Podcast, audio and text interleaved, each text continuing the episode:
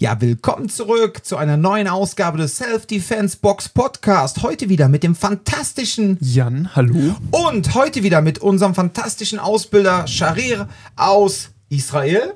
Er grinst schon. Und ähm, ja, Jan und Sharir lasse ich jetzt natürlich wieder alleine. Nur ich habe mir die Ansprache halt nicht, äh, ja, soll ich sagen, durch die Lappen gehen lassen. Nehmen lassen. Damit es nachher, genau, damit es nachher nicht heißt, ich hätte irgendeine Podcast-Folge nicht gemacht. sonst, sonst sind alle Zuhörer verwirrt. Genau, somit bin ich hier der Was Einzige, labert der Jan da auf einmal der los? seit 43 Folgen jede Podcast-Folge zumindest anmoderiert Ich höre da so einen versteckten Vorwurf raus. Ja, weil du mal schwach geworden bist und krank warst. Ja, okay, alles klar. Ihr Lieben, äh, viel Spaß mit dem Podcast und äh, bitte nicht wundern, der Podcast ist natürlich in Englisch. Ja, viel Spaß. Hi, Sharia, welcome back. Hey, it's good to be back. How are you? I'm great. How are you? Oh, amazing. For the listeners, uh, we've been uh, shooting for I think what is it like four hours right now. Yeah. So we we've already uh, warmed up. We've we've talked the whole day. We're gonna continue talking. It's a business as usual. so Sharir, you're gonna. Um, wh- why are you here in the self defense box right now? Because this is not an instructor course. Well, we have a seminar this weekend, open for everybody. I hope uh, many people will come. And I came a little bit early because we're uh, planning something nice online. We're we're filming me and you together, so you already know we'll be at least the actors will be good looking. yeah. Yeah, so this uh, weekend is the first time that um, we already once had a course where we al- um, also had uh, outsiders who could come in and and um, have a like an an open door experience with uh, ICCS. But uh, this this week is the first time that it's a whole weekend for people who are not necessarily part of the self defense box or the instructor course that um, wanted to have a look um, look what what ICCS is about, um, how the training is, and and get access to to what we do here. So. First of all, most of the time when you're here, and most of the time when we're talking, we're talking about ICCS in general and or fighting specifics. But today, this is um, because we did that already. um, I wanted to talk a little bit about um, prevention and awareness because those are also very um, prolific and important um, areas in the whole self-defense domain. Let's call it like that okay? So um, i think those are uh, topics we need to talk about because a lot of the times when people get in contact with combatives it's like you hit him here. You go there. Break the knee. Walk away. Yeah. and then there's this issue of okay what happened before? Is this necessary? Is this and also um, for some people it depends on where you are in the world. But especially for instance in germany um, there's also um, legal ramifications for self-defense where we have to talk about it. And um, at least trying to um, diffuse a situation is always something that's beneficial. So if we're talking about this we know about your pedigree your fighting pedigree. Um, but also, you said in the videos we shot earlier, you said if you can avoid a fight, you should avoid, avoid a fight. Can you talk about that a little? Yeah, it's something uh, as a fight coach is something that is easy to forget about. You know, because you're always training worst case scenario. Okay, now the guy has a, you know, he's punching you. Okay, now what do you do? He's on your, he's mounted you. What do you do? How do you escape? But uh, as as coaches, as instructors, it's very easy to forget. Talk about prevention, and as I said in the, in the video we filmed, it's always easier to avoid a fight than to actually fight. You know, I think uh, there's a many many fights that could be avoided. Sometimes, you know, of course, it can't be avoided. In that case, that's what you train for. But uh, many fights could be avoided uh, with de-escalating uh, during the argument, or just not even being there if you don't have to be in a certain area, a certain neighborhood, or certain uh, room at that time. So, if we're talking about preventing a fight in the first place, why would you recommend avoiding a fight even though you're able to? Well, first of all, uh, hurting another human being, in my eyes, is never fun, even if it's your enemy. Right? You, I don't. I mean, maybe some people do, but personally, I never get, uh, never got any pleasure of hurting someone else. Uh, that's one reason. I think that's a humane reason. Uh, second reason uh, could be the legal paperwork that comes after the fight. you know, people don't think about that, but uh, if you're living in a society, and uh, most people who are listening to this are, once you, you once you punch someone and you break his tooth, you break his jaw, the police are going to get involved, and it's going to be a while for you to prove you're innocent, to prove he started. It's a problem. And uh, I don't know in Germany, but uh, in some countries, in the U.S., also in Israel, if let's say that happens, let's say you were you got into a fight, you knocked someone out, and then uh, his lawyer finds out, which is a very easy thing to do through Facebook or Instagram, that you are trained, that you go to train, you'll get in more trouble. Now, even if let's say you just come to the box twice a week to train and you don't think you're very good, you just train for six months, he'll make it look like you're a freaking ninja. you know, and then he'll sue you. So It's a big issue in the US, right? yeah, it's a big issue. It's a big issue in the U.S. It's a big issue in other places too. So that's another reason. Like I said, uh, first reason is just you know be human. In Germany, luckily, um, the the whole self defense area in um, it's it's weird to say that in English because there's certain uh, terms for it, but um, in general, it's it's it's uh, put up like this: if there's reason for you to f- to defend yourself, it doesn't matter your background, it doesn't matter what you're using, as long as you still have um, reason to defend yourself. So then it doesn't matter how trained you are. Right, right. But uh, there's that, and then there's reality. Which uh, if the guy has a good lawyer, you know, he could prove that your reason wasn't well. We could say, oh, the Yeah. guy's a professional. You could have just uh, controlled him. He didn't have to break all his ribs. That's the issue, yeah. Stuff like that. If you don't have reason to, yeah. and it's not it's not even true because a fight's a fight. The third reason, of course, is safety. I mean, you think you're good, but you don't know what could happen in a fight. I don't care if you're a German national boxing champion. If a guy pulls a knife and stabs you in your back or sli- slices your throat open, what you gonna do? You know. So another reason why you want to avoid a fight is because you have no idea who's the person standing in front of you, what's he capable of, his mental state, and maybe he has friends around the corner. You know, think about that. Most fights are not a one-on-one situation. It's multiple opponents. Even if you don't see his friends, you can be quite certain they're somewhere in the bar, somewhere behind the corner, in the other alley, or whatever.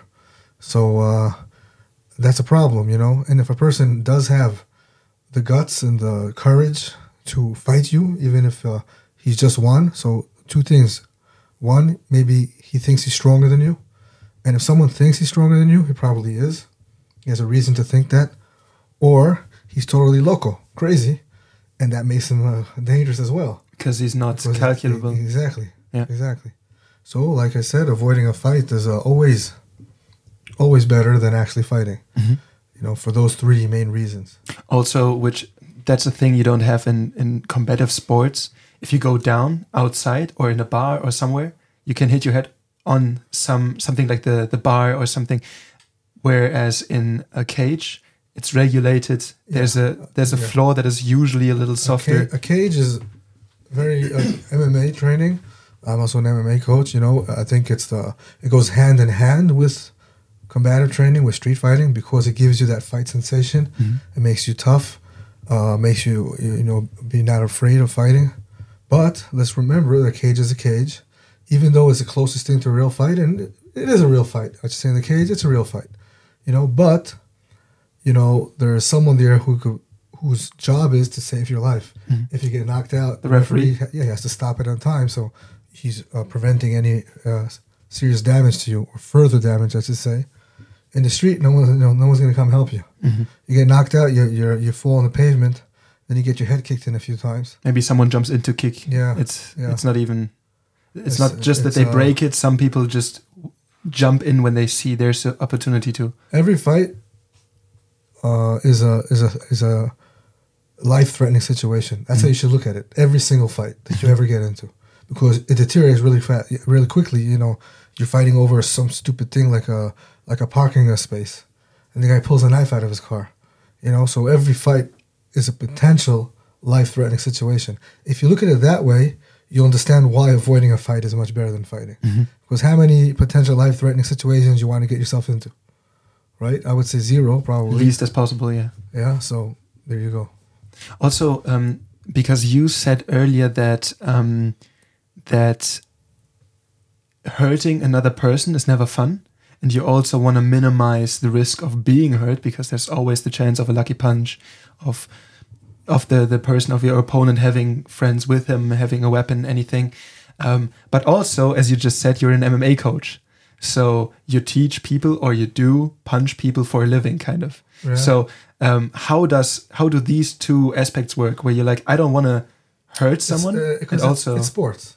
Now, uh, it maybe it's a it's a tough sport, kind of violent sport, but uh, when two people are in the cage, they made uh, a mature adult decision to be there and to fight. I always say, you know, it's you know, if you look at it from the outside, it looks kind of stupid. Why would two people go in a cage and fight each other? They have no uh, prior uh, beef between each other. So maybe they should make a car accident outside first and then come in, or something like that. They have Just real- to it's raise the have a- stakes. they have a real reason to fight, you know. But uh, ever since, uh, I guess, the beginning of time, I'm no historian. People like to watch other people fight. You know, not uh, not necessarily kill each other, but you know, who's the strongest guy, or how much could you lift? You know, it's a it's a sort of like an alpha thing, maybe if you want to call it that way. You know, and uh, we always have a full respect to our opponents. You know, sometimes there's, there's trash talking before the fight, especially if you want to sell tickets. Uh, some people are assholes. Uh, You're gonna have that everywhere you go, but my guys aren't, and most fighters I know aren't. They're actually really nice people. You know, they have to sell tickets. It's part part of their work, but uh, there's a lot of respect to the opponent. And afterwards, you know, you always give him a hug, whether you win or lose, and just like you want to win, he wants to win. Just like his family's watching, your family's watching, and uh, it's it's sport. It's a sport. It's a tough sport, but bottom line, it's a sport, right? So we don't get enjoyment out of the fact that he got hurt. You know, It's about the that way. technical Yeah, and prowess. also, also, it's a little bit hard to understand this part uh, if you never done it. But fighters are a different breed of people. Mhm. They're built differently in their mind too, you know. And uh, it's not for everyone. MMA fighting, cage fighting, boxing in the ring, it's not for everyone. You know, most people, uh, a lot of people like to watch it, but to actually do it, you got to be a special kind of person. Mhm. You know, and uh, yeah.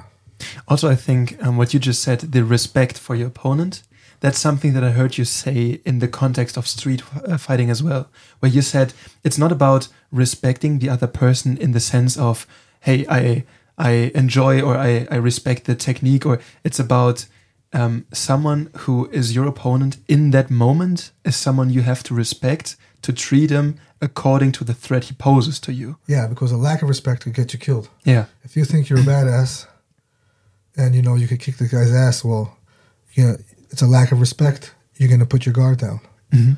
and then you turn around, you get stabbed in the back. But if I treat every argument like a potential life-threatening situation, I'm gonna ex- respect my opponent Mhm. and be careful, and a maybe be able to avoid the fight by de-escalating the situation, and b if I have to fight, I will have enough respect towards my opponent to fight him hard, Mhm. you know, and, and win. Yeah. So if we're talking about not even having to fight, I think there's a difference between um, avoiding a situation in general where you could even get into the position of someone wanting to fight you, and then having someone who wants to fight you and trying to de-escalate or Right. to to. So let's let's talk about at first just avoiding situations of potential um, confrontation in general. Before the de-escalation part, right? Yeah. So avoiding, you know, don't be stupid. Um, you know, That's a general rule for life. rule, you know. I mean, you know, if you you're going out and you know that specific place where you want to go to and hang out is known for violence, uh, you know, on Thursday nights, well, don't go on Thursday. You know, you have no business. So why would you do that to yourself? You know, uh, that's avoiding a fight. You know, I could give uh, many, many uh, um, examples. I'm sure you could think of examples yourself. But by being smart, keeping your eyes open, and not being in the wrong place at the wrong time, that's avoiding a fight. You know. Uh, if you if you have uh, people you don't like, and they don't like you, and you know where they are, you don't have to go to the same exact pub they are. You know, Mhm. if you want to avoid a fight, that's that's what I mean. usually when people ask me um, if how how can I tell if if there's something wrong, I usually tell them that uh, your gut feeling is most of the time your gut feeling is pretty accurate with a lot of things. You notice stuff Yeah. that you don't even consciously gut, gut process. feeling is a very important um, um, suspicious behavior sign. There's a Mhm. couple uh, signs uh, of identifying suspicious behavior and violent body language. I give courses about that. But one of the signs, right, for identifying suspicious behavior is a gut feeling, especially on a person.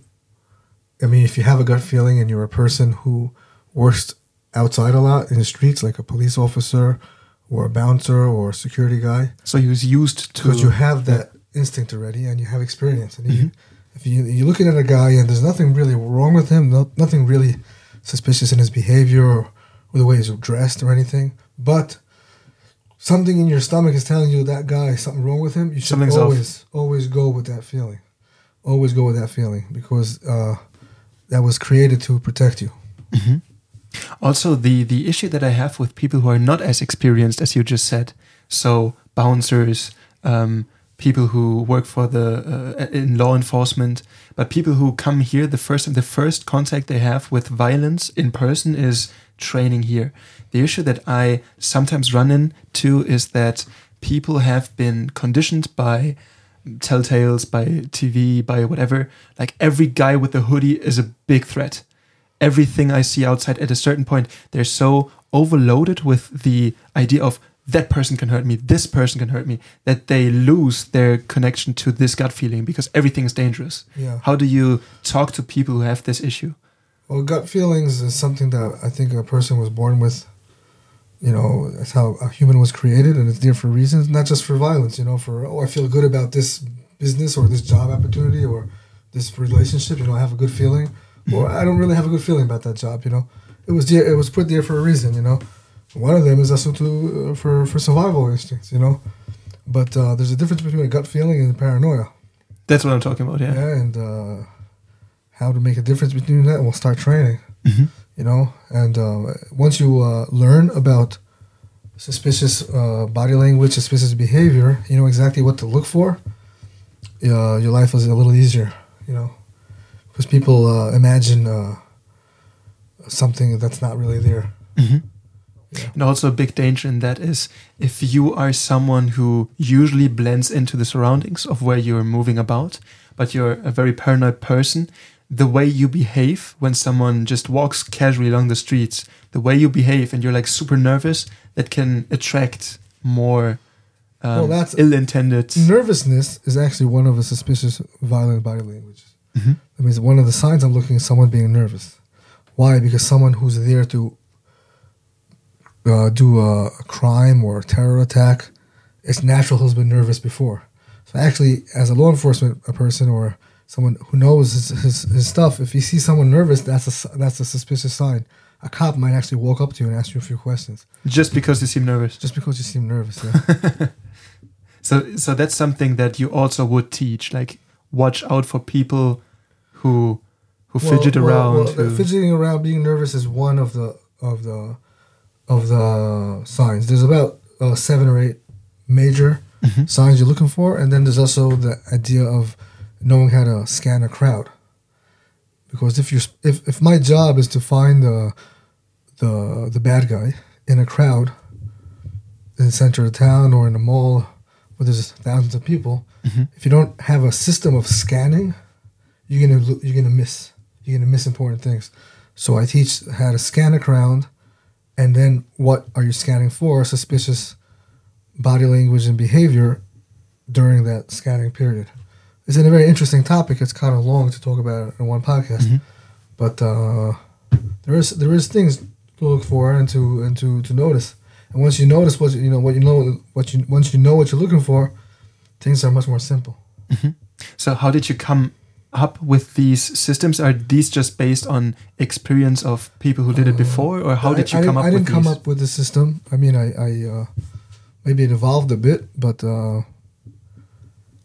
uh, I used to work years ago as um, one of my jobs was to identify uh, terrorists who were the, who were in cities to blow themselves up. Basically, this was uh, in the years where there was a lot of um, suicide bombers in Israel.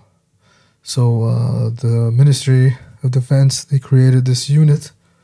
Name was Shield, and the idea was to, if the terrorist was able to already come into Israel and, you know, cross all the borders and everything, and he already has a bomb on him, you had people who were looking for those people, identifying them and stopping them before they do what they're going to do.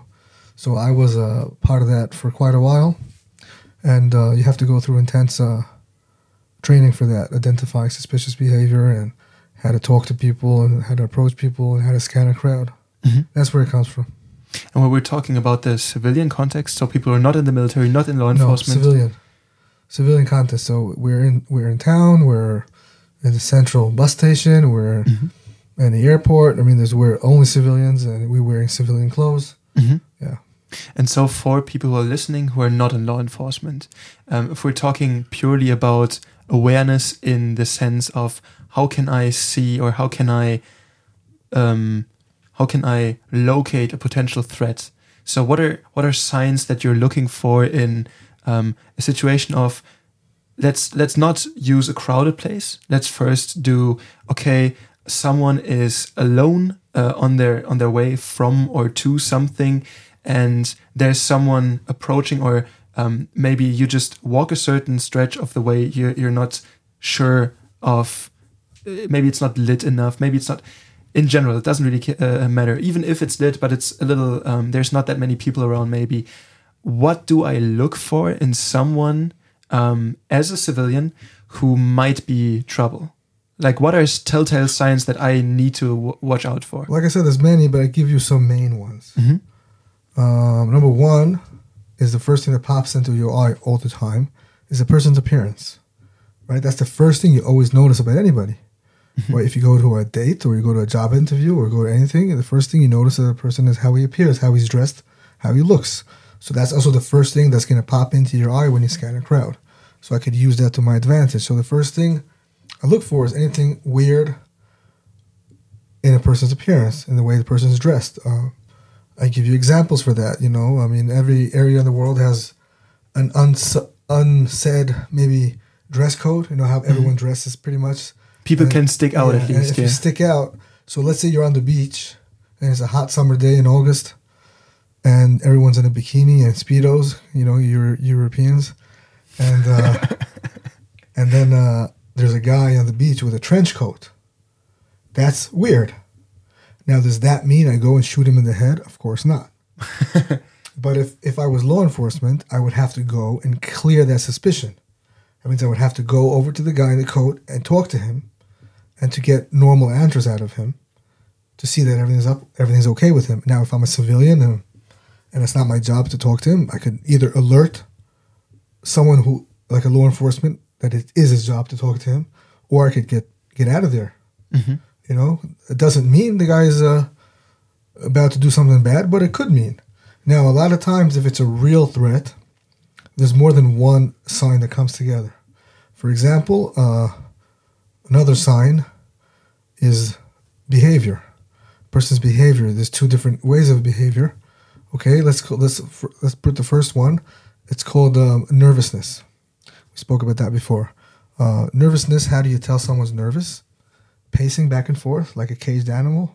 If if you look at uh, sometimes prize fighters, MMA, boxing, some of them before the fight they kind of jump up and down, pace. Right, that's a sign of someone being nervous and hyping himself up uh, mentally to, to do something to fight. Same thing in the street. Okay, so what I meant by two signs together, you see a guy. Let's go back to the beach with his trench coat and he's pacing back and forth. That will It's already two that's already signs. a little bit weirder, right? Yeah. That's a little weird, right? Uh, another sign of something being nervous is wiping sweat. So you go, he does a guy doesn't have a, uh, let's say he's dressed normally like everybody else, but he's right outside, uh, you know, the bank and he's pacing back and forth and he's wiping sweat.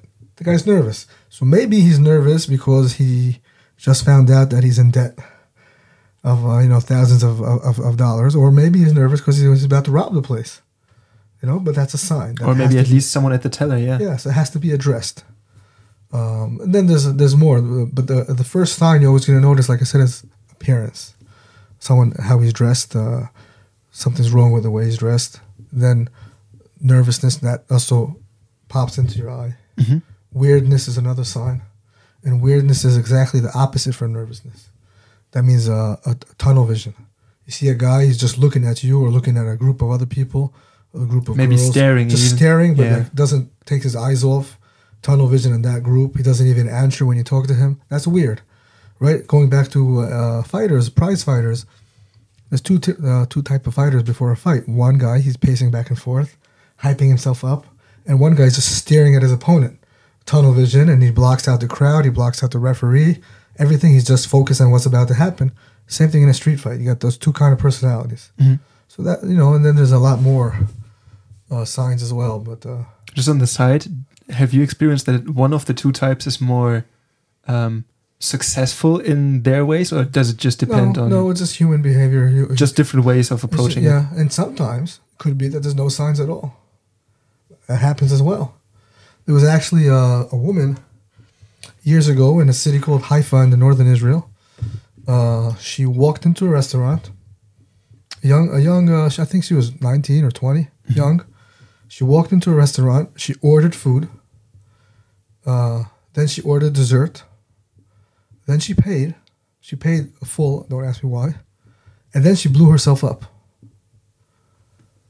uh, killing a bunch of people. Mhm. Uh, that is uh, that is a very uh, uncommon behavior. For example, for a suicide bomber, Mhm. average lifespan of a suicide bomber, once he's at the area he's supposed to be at, is seven seconds. Because the person is nervous, he wants to get it over with. Mhm. But that could happen as well. So uh, I gave an example for, te- for of a terror attack, but it could be a, a mugging or a knife attack or just uh, anything else, a, a rape. It's, it's, it could be the same same thing. So it could happen that the guy is or the woman is totally looks totally normal. That's where your gut feeling comes in, by the way, because uh, everything's totally normal with that guy, but uh, something tells me uh, I don't know. Well, don't go into the elevator with him. Wait for the next one. Cross the street, stuff like that. Prevent the fight. Pre- Avoid it. So in general, you're saying um, all of these tips for awareness, those are really general ones. For those can be uh, on the way home, those can be in a crowd, those could be in a park at night. Every time you can watch out for these few Yes, signs. yes. Also, once you're aware, automatically you're no longer an easy target. Mhm. Now, this is important to understand because a fight, I would say an attack, not a fight. An attack is never random. Okay? It's targeted. And how does a person decide who to fight? how does a person decide who to fight? According to what seems to him like an easy target. Mm-hmm. Unless it's very personal. Unless it's personal, maybe, you know, so that's it could be different but uh, a rape or a mugging, it's it's not random, right? Person chooses a, someone else by what seems to him, to the attacker, what seems to the attacker being the easiest target around. Okay, because nobody is going to start a fight thinking they're going to lose, unless they're there to to die. A suicide bomber, even you know what? Even a suicide bomber will usually choose the area where he thinks before he dies he's going to kill the most people. Mhm. Right? Easy target still. Easy, yeah. exactly, exactly. Okay, so it's the same. It's the same thing in any fight, right? No one starts a fight thinking they're going to lose, but once you are aware of your surrounding area, automatically you're no longer an easy target. So you know you also kind of project a confidence, especially if you train fighting, and everybody should train how to fight. You project a confidence, just like you have a gut feeling, also the attacker has a gut feeling. So not being an easy target doesn't Exactly. mean you have to beat someone up. You just have to be Yeah. an uneasy target. So you could go shopping and go out back to your car. One of the most dangerous places on earth is parking lots. Hmm. You go back to your car, it's all it's all dark, and there's a guy looking at you, and then looks away and walks away, and you you you, you, you didn't even know that he was planning on maybe attacking you potentially, but he just decided not to because something you're projecting, Mhm. Right? And you'll never know. You'll never know, Yeah. but it's because you're trained and because you you seem like you have confidence. So um, that's a very very important uh, aspect of avoiding a fight is training. Mhm. The more you train, the more confidence you have, the less you'll have to fight. But if Which is ironic. it's ironic, but if you're a weak person and you never train, there's a bigger chance you'll have to fight than actually if you are trained. Hmm. Right? Because nobody starts a fight thinking they're going to lose. I don't know if this is a big thing in Israel, um, but it is a thing in Germany, and I guess also in other countries, um, where, let's say, groups of young men, for instance, um, someone has to prove himself to the other ones. and then there's because this is not just an easy target. Sometimes he's being told kick that guy's ass. Well, Go over there. That's a different story. Then that's you know that's a specific case. Mhm. I could tell that could be you know, and then the guy who's doing it is uh, you know he's under uh, he doesn't want to do it. Mm, You know it's I mean? peer pressure. It's yeah. peer- exactly. It's, it's not exactly the same scenario. It's peer pressure, but still that doesn't give you an excuse not to train. Mm. You know. I'm just asking, like, where is the difference on um, if you if you're still talking, if you're not not talking, we're not there yet, but um, is there a difference in how you would approach someone who um, is there to have an easy target versus someone who has chosen you, No. especially No, a fight's a fight. fights a fight? Once a fight's on, it's on. Mm-hmm. It doesn't matter. Let's say a guy's trying to stab you. It doesn't matter why he's stabbing you. It doesn't matter if he's stabbing you for religious reasons, or he's stabbing you because he he wants to steal your wallet. It's the same mechanics, the same move, the same anger. You know what I mean? So a fight's a fight. Once it's on, it's on. That doesn't make any difference. So you're saying, in to, to, to bring it back to the to the whole topic. So prevention is a good idea in general, and awareness is part of preventing Awareness is even of- getting yes, it's a into a part. fight. It's a big part. Okay, so let's now talk about we we have this issue of we were aware, but still the person thought, okay, this is still an easy enough target for some reason.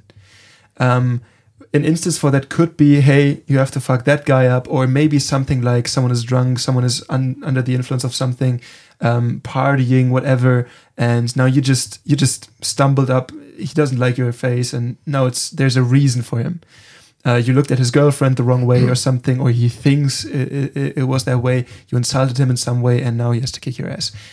This person is now standing in front of you.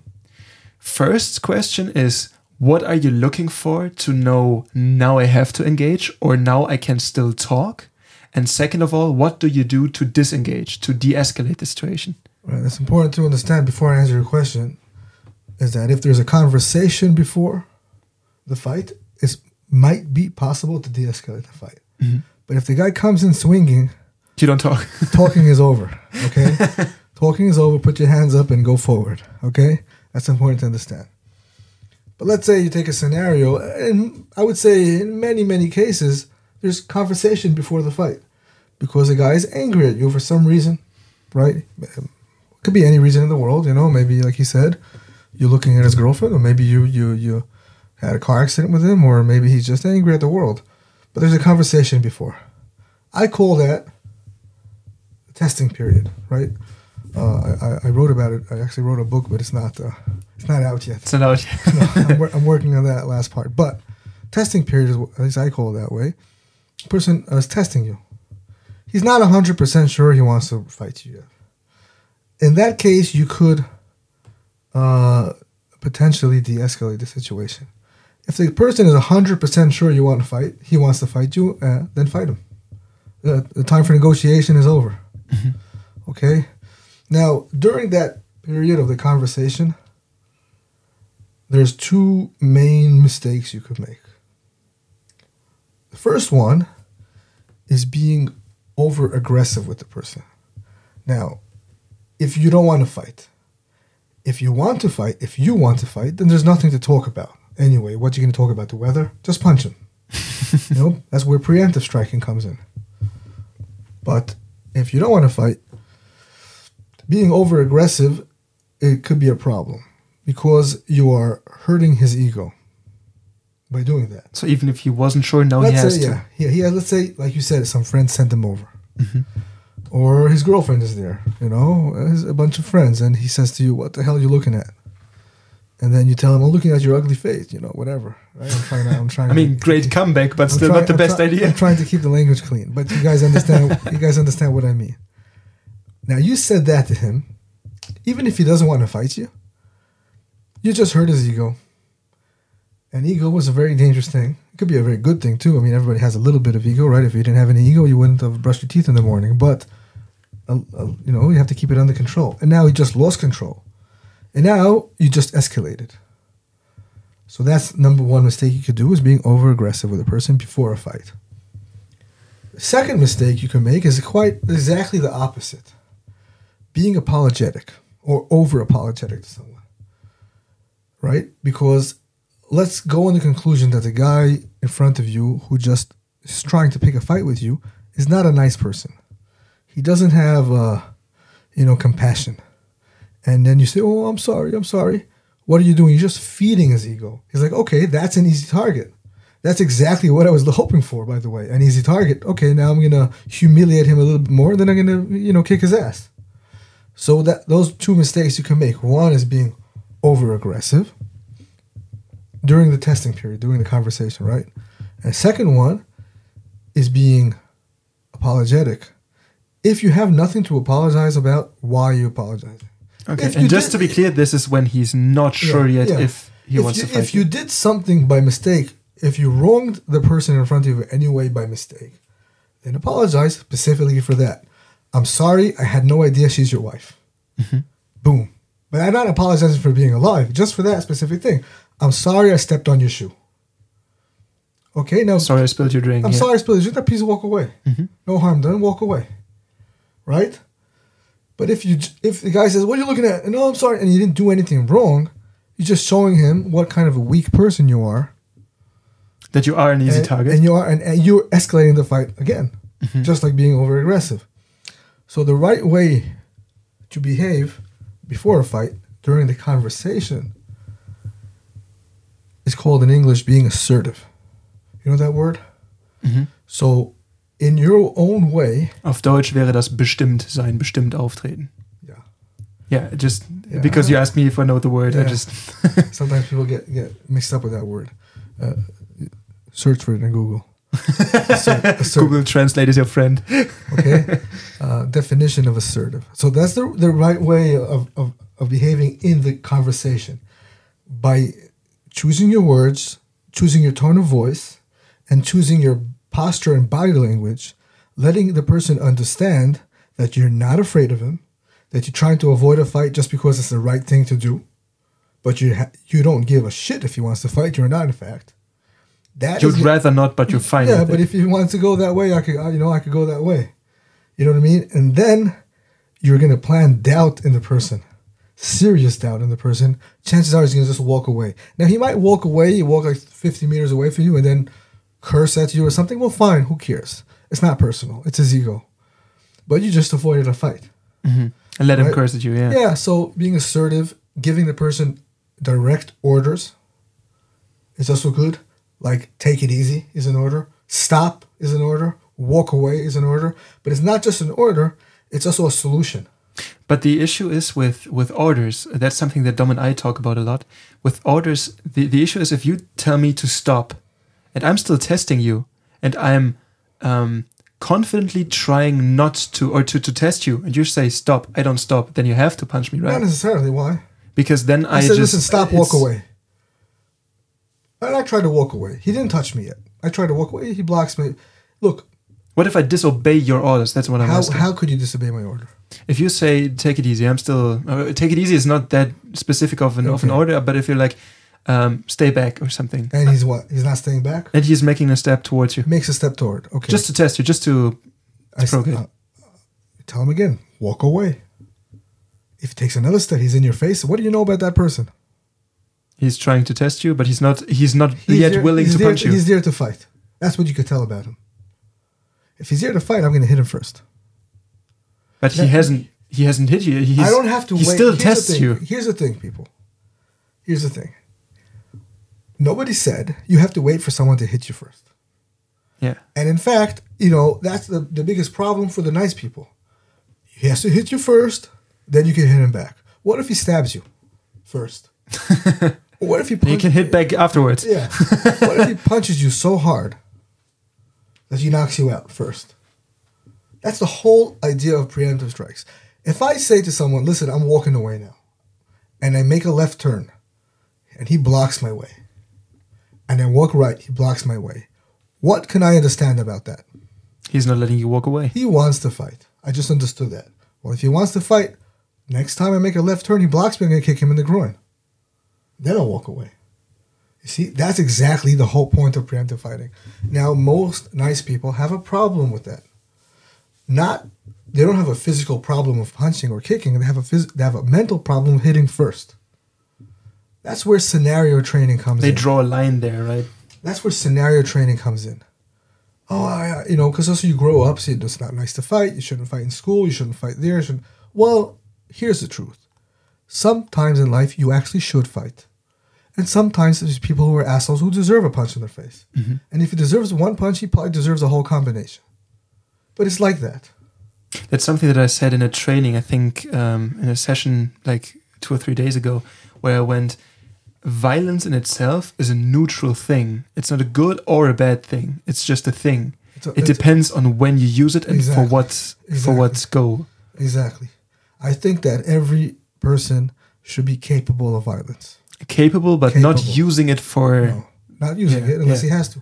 But a person should be capable of violence. Mhm. That's his or hers right. It's not just a right. It it may become necessary. You in have to understand if you're not capable of violence, that doesn't make you a good person. This makes you a, a weakling. In Israel, the, the military service is still mandatory, right? So a- every citizen had some sort of training. Most citizens, yeah. So do you think that kind of changes how people approach other people in those kinds of scenarios because they know everyone can kind of fight? Um, yes and no. Uh, I think every country is a little different. Israel is not very big on street fights. Mhm. It happens sometimes, of course, everywhere it happens. But if you compare it to New York, Chicago, I don't know the situation in Cologne. It's it's not very big. We have other problems. We have other violent problems, but it's mostly related to to terror attacks. Mhm. But uh, just uh, of course, sometimes you have fights. You know, like uh, stupid people you have everywhere, and violent people you have everywhere, but a little bit less. Maybe it has to do with the military. I think maybe people are just a little bit more mature because of that. You know what I mean? They have experience with violence. and they're like, yeah, we don't need that right now. We had enough of that, you know? Maybe. Uh, most veterans I know worldwide, military veterans, are less violent people. they're not keen on picking a fight, No, but they no, know how could end to. the fight. it, they yeah. could end the fight, but they're more calm than other people. Mhm. Well, of course, sometimes they're not, but in most cases, I would say that they are. I would say also that most people who train martial arts, especially full contact, outside the gym, they're much more calm than other people. Mm. Much more relaxed. They have this energy about them, because they have like a fallback scenario. and they also know that they're capable. Mhm. Being capable of violence is very important. So, um, in general, you think um, there is times or there is instances where you know the other person has not yet touched you. It's it's not yet a heated thing, but you know I have no other choice but to fight that person, Exactly. and now I should, And I'm going to go hit him first. hmm and hit hard. Let's say you you're out with your sister or your daughter, seven years old, whatever, doesn't matter. And the guy's in your face, and you took a, a turn, you try to avoid it. He's in your face again. It's time to fight. Mhm. It's time to fight. Mm. It is what it is. You know, sometimes you have to be protecting someone else too. That's exactly what preemptive striking is about. Especially if it's not just about you. Especially, by the way, especially if you are weaker than your person standing in front of you. Especially because that will give you an advantage. A surprise attack gives you an advantage. If you let him attack first, no one promises you coming back to the fight. Especially if he's strong. Mhm. If you're a 45 kilo woman and the guy's a 120 kilo man, you want you sure you want him to hit first? I would Also, think that I would think that twice. You know. Also a thing that I I talked about with uh, with some people because every time I ended up in situations where stuff got out of hand, it was at most three people or something.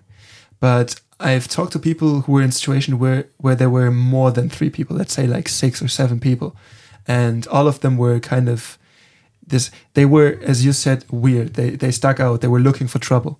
And um, something that I heard from multiple people was um, when they had this idea okay, these people want to fight me. There's no way around this. I have to go through them.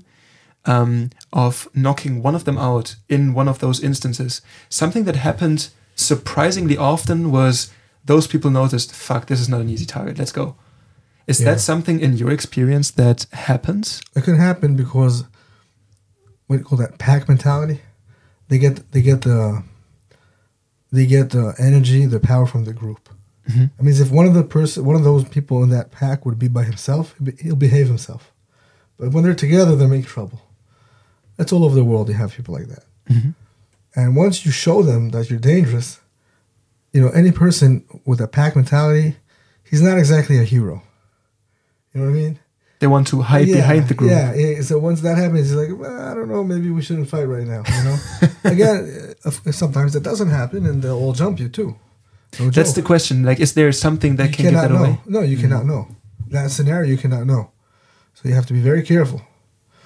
Uh, you have to be very careful of multiple opponents, and you have to be very careful of weapons, knives. Knives. People hide knives all over their body, and even if you're big and strong, and uh, your opponent is small and weak, if he takes a knife, that breaks that uh, equivalence very, very quickly.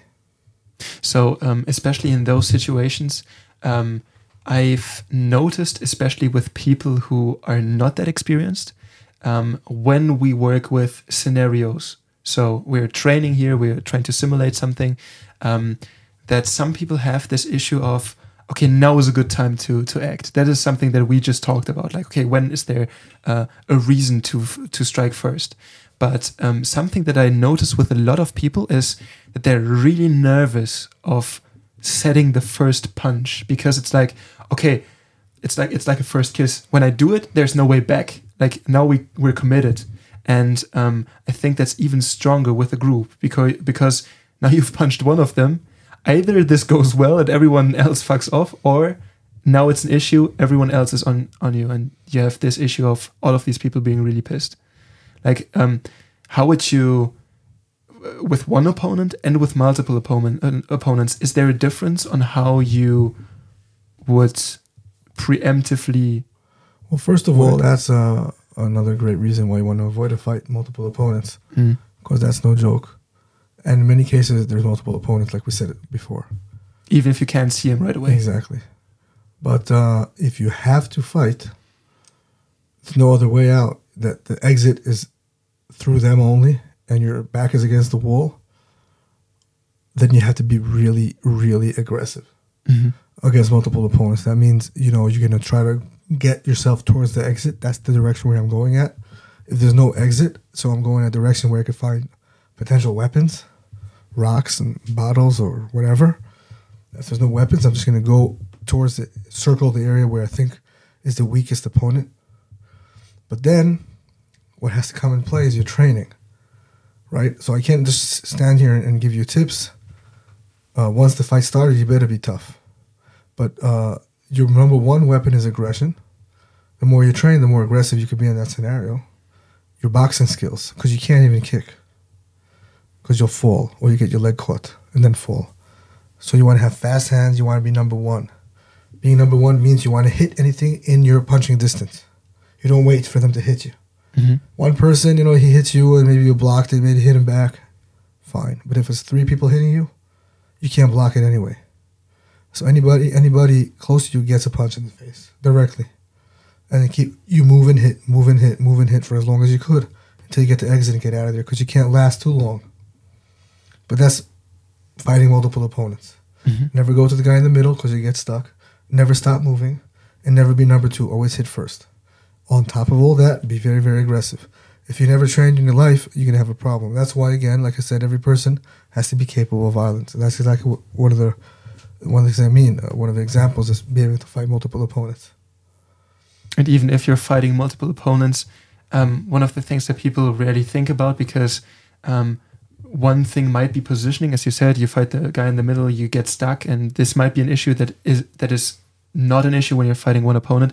And the other thing that is important is something like attachment, where you grab someone to punch him further. That's not something you do with multiple Never, you, you opponents. try never to wrestle against multiple opponents. yeah, because then you also are going to get stuck. all these things are true. What we're saying is all like you know important tips, but uh, for someone who doesn't train, these tips are not going to be worth much. Yeah, it's just an idea, It's but you have to train. You have to train. You have to put your gloves on. You have to spar. You have to train because y y your mental toughness against multiple opponents is much more important than technique. Mm-hmm. Much more important than technique. The fact that you know I'm going to win this fight. I'm staying alive. I'm plowing through them. That's mental. Mental toughness comes from training. And if you're talking about people who are um, prone to um, committing um, violent crimes, it doesn't really depend on um, whether it's um, something like mugging or something like a t- like a like a um, hey, my friends sent me to to to show off, um, or it doesn't really matter what the what the context is. Um, do you think there is something besides um, avoiding spaces where these people hang around, or like having a um, a very confident presence that you can do to to maybe um, have an impact of of giving off less of a potential victim. It's a combination of both. Of course, first of all, if you know that there's a violent area, you shouldn't go unless it's your job to go. So then you have to go. And the second thing is, of course, training.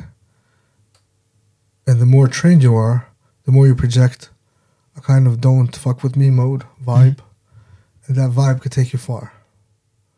And by preventing fights, like I said, like you wouldn't even know that you were targeted Mhm. by a predator because he looked at you and then he looked the other way. Like now that that person is, he seems like he's he's A pushover. I don't, I don't want to fight that guy. Yeah. Mm. Yeah. I think all of these things are, um, especially that is something that I realized in the instructor courses because um, all of us who are trainers here at, at the self defense box, we all went to the instructor courses. That's where we um, usually focus mainly on techniques and maybe even uh, strategies um, for fighting, especially, and not uh, that much on prevention. Um, and also, we're taught how to teach, and rather not that much how to.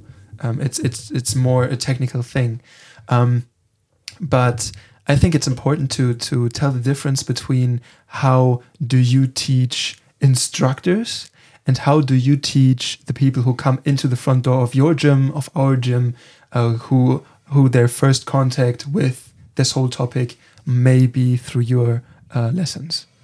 In my Krav classes, I, I talk a lot about prevention, Mhm. a lot, because it has to be something fresh in the person's head, in the brain. You know, Not something they heard about some time Yeah. ago, like the first aid course they Yeah. had like three years ago. Yeah. well, it goes also for fighting. We talk about prevention. Sometimes, you know, a little bit different. But you know, you have, for example, take a guillotine choke. So you have escaping guillotine choke, and then you have preventing even getting in that position in the first place mm-hmm. by the right body posture, for example. That's smarter. I don't have to get into it. I don't have to get out of it. Same thing, you know, escaping a side mount position on the ground and then not letting him even enter the side mount if I could prevent it. Mm-hmm. By putting my body the right way, by facing my opponent, for example, by not letting him get his hand under my neck, right? Again, that's prevention. So it's a little different than preventing a fight from altogether, but it's another thing people have to understand and talk about and train. Mm-hmm. So that is something where you would instruct the instructor courses how to teach that idea, Exactly. but that's something that you directly teach to. Exactly. Another uh, thing I do a lot uh, in, in my Krav classes is at least once a month scenario training. Mhm. Which one person or two people leave the room. So you uh, go outside to do that, or you do well, that no, in the I gym? do, I do it in the gym. Mhm. But what I do is I take one or two people, depending on the scenario, out of the room, and then the rest of the people in the in the room, we uh, plan a scenario, realistic scenario, not like a UFO attack or something, you know. And then they come back. I might, you might as well prepare for that. Yeah. but what what what, what, the, what they're doing when they're outside is they're either doing burpees or running, so get get their heart rate up. Heart rate up, kind of simulates pressure, Mhm. and then they come back in the room, and then the scenario starts. And what sometimes we film it, sometimes we don't. But then uh, once it's over, it's over, and we we analyze it. We talk about it, what you did, what you could have done. There's no mistakes, it's just learning. Mhm. And then we always say, you know, do what you're gonna do in reality. Mhm. And then we talk about it. I think that's a big thing. Also in the military, scenario training is a big thing. You can learn a lot from it. Mhm. Um, when you're doing the scenarios, um, who is playing the bad guys? The Because students. that's that's the thing that I noticed. Because um, if the the trainers do it, the instructors do it, that's normally that's fine. But sometimes if you have um, people who are not used to the scenario training, they don't really know how to play the bad guy. Yeah, well, they'll learn first three or four times, you know, and then they'll learn. Mm. So in first it, Yeah. it might be a bit rocky, Yeah, but then yeah. after some time, Yeah. Also, scenario training specifically, I do on on. I don't do it for beginners. Mhm. I do a little bit more advanced students. The reason why is I want to make sure they do okay in the scenario, for not so that I don't hurt their confidence. Mm, because then it has Yeah. the opposite effect Yeah. of what you want. So for a beginner, I usually it's mostly you know training, obviously, and also talking about prevention, Mhm. talking about prevention, and you know, awareness, de-escalating. But then when they get a little better, a little more advanced, the scenarios can also get kind of rough sometimes. You know, so uh, they actually all the time get rough in my gym. So to prevent injuries, it's a little bit higher level, but also, also uh, not to break their um, confidence in themselves because it's a very dangerous thing to do. And sometimes instructors make that mistake and they crush someone's confidence. So I would. Uh, there is no such a thing as passing a scenario perfectly. Oh, sometimes you do, but you could fail it horribly. you know, so um, But passing it is you kind of survived. you It's never you not- you didn't get caught. You did what you're gonna do. So yeah, we can analyze it and give you some ideas to do better, Yeah. and then you do it again and do better, right? But um, you could fail it drastically and then like feel like like shit Mm. and say, "Oh, are we training all this time for what? For nothing?" You know, look what happened. Yeah. I don't want to do that to people, so I make sure they're a little bit better, a little bit more advanced before the first scenario. Yeah, And also, um, that's kind of my final question. I think uh, we're talking about there's beginners, there's more advanced um, uh, uh, students.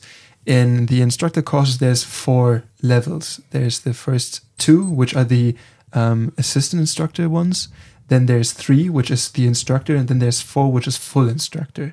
Um, first, uh, I would like you to, to talk about what these different levels mean. Like, what does it mean to be a level one versus a level two ins- uh, assistant instructor?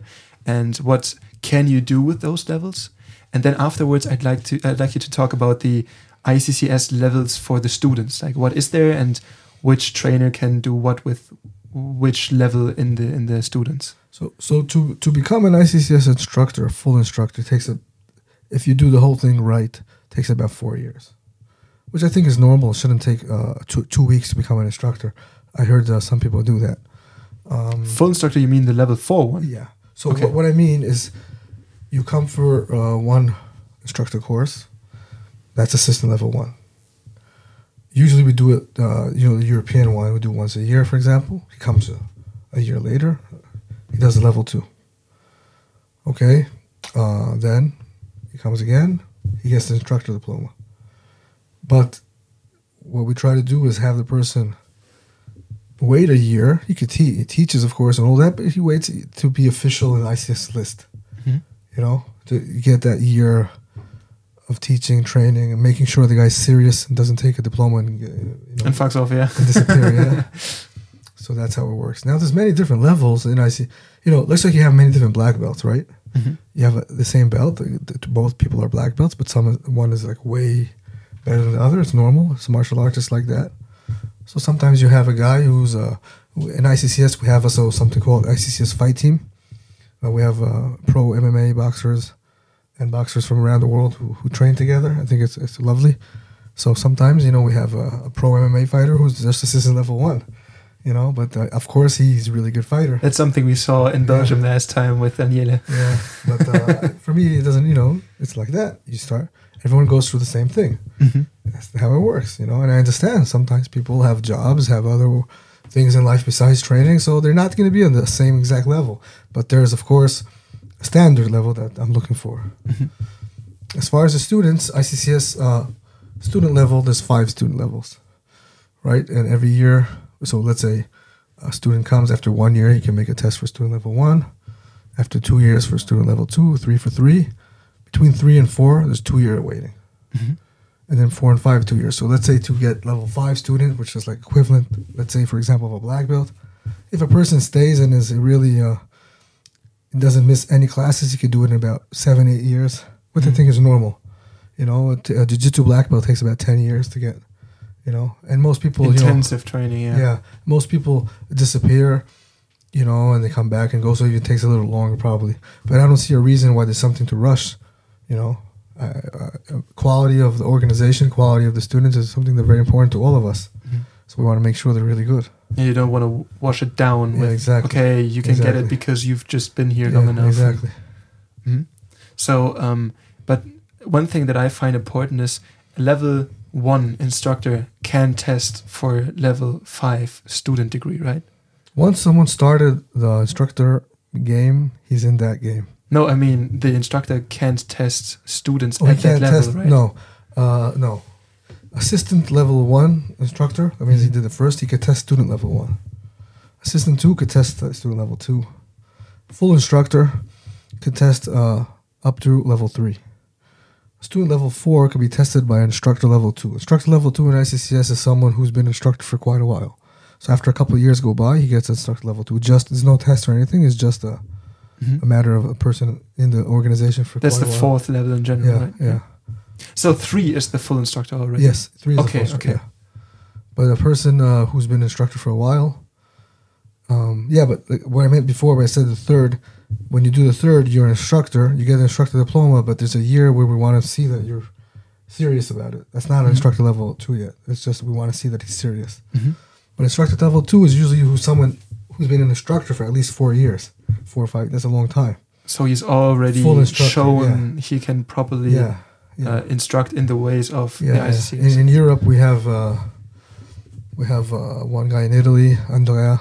He's a level two. We have two people in France who are level two, and then we have um, one guy in Spain who's a level two. That's it. There's not that many level two instructors Mm. because it takes years. You know, it's commitment. I knew of two. I didn't know there were four, but okay, then there's four in the world.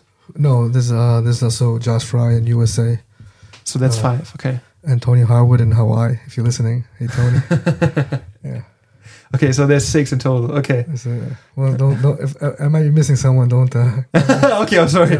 I don't. I didn't want to put you on the spot like this. okay, so that's basically the idea that if you're once in the instructor um, lineup, then you go down that path, or you can be in the student uh, yeah. area, and then there's also the professional uh, um, part Pro. of yeah, Yeah. ICCS Pro, which doesn't mean pro in the in the way of okay now you go to MMA fights and fight, but it's for law Yeah. enforcement, Yeah. for security, for Yeah. everything like that. And um, is there also a difference between you? You also have pro instructors, which are not the normal ICCS instructors. It's it's a different thing It's a altogether, whole, it's a whole different ballpark. Yeah, Mhm. the professional aspect. It's, it's um, was created for training uh, professional um, people, people who do it like law enforcement, Mhm. private military, stuff like that. Uh, also, um, civilians who do shooting courses. We have that in the U.S. Uh, not so much in Europe, of course, but in the U.S. shooting is a big thing. Uh, it's also on the pro branch. Mhm. Um, but the uh, ICCS pro instructors are all with uh, military background, Mhm.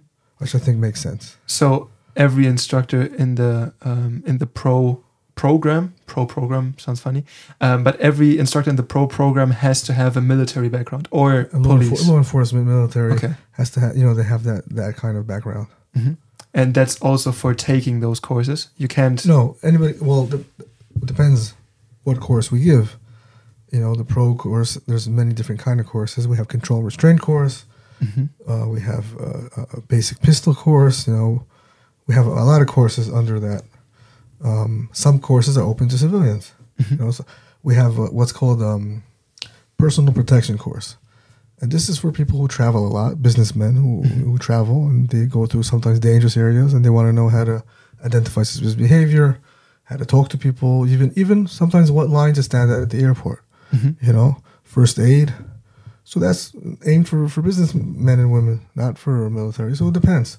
Also, uh, we trained a couple of times the U.S. Marshals through the pro course. So there's a lot of uh, uh, different aspects of it. You know, in Israel we do the first respond teams. Mhm. So the pro uh, ICCS pro instructor does that.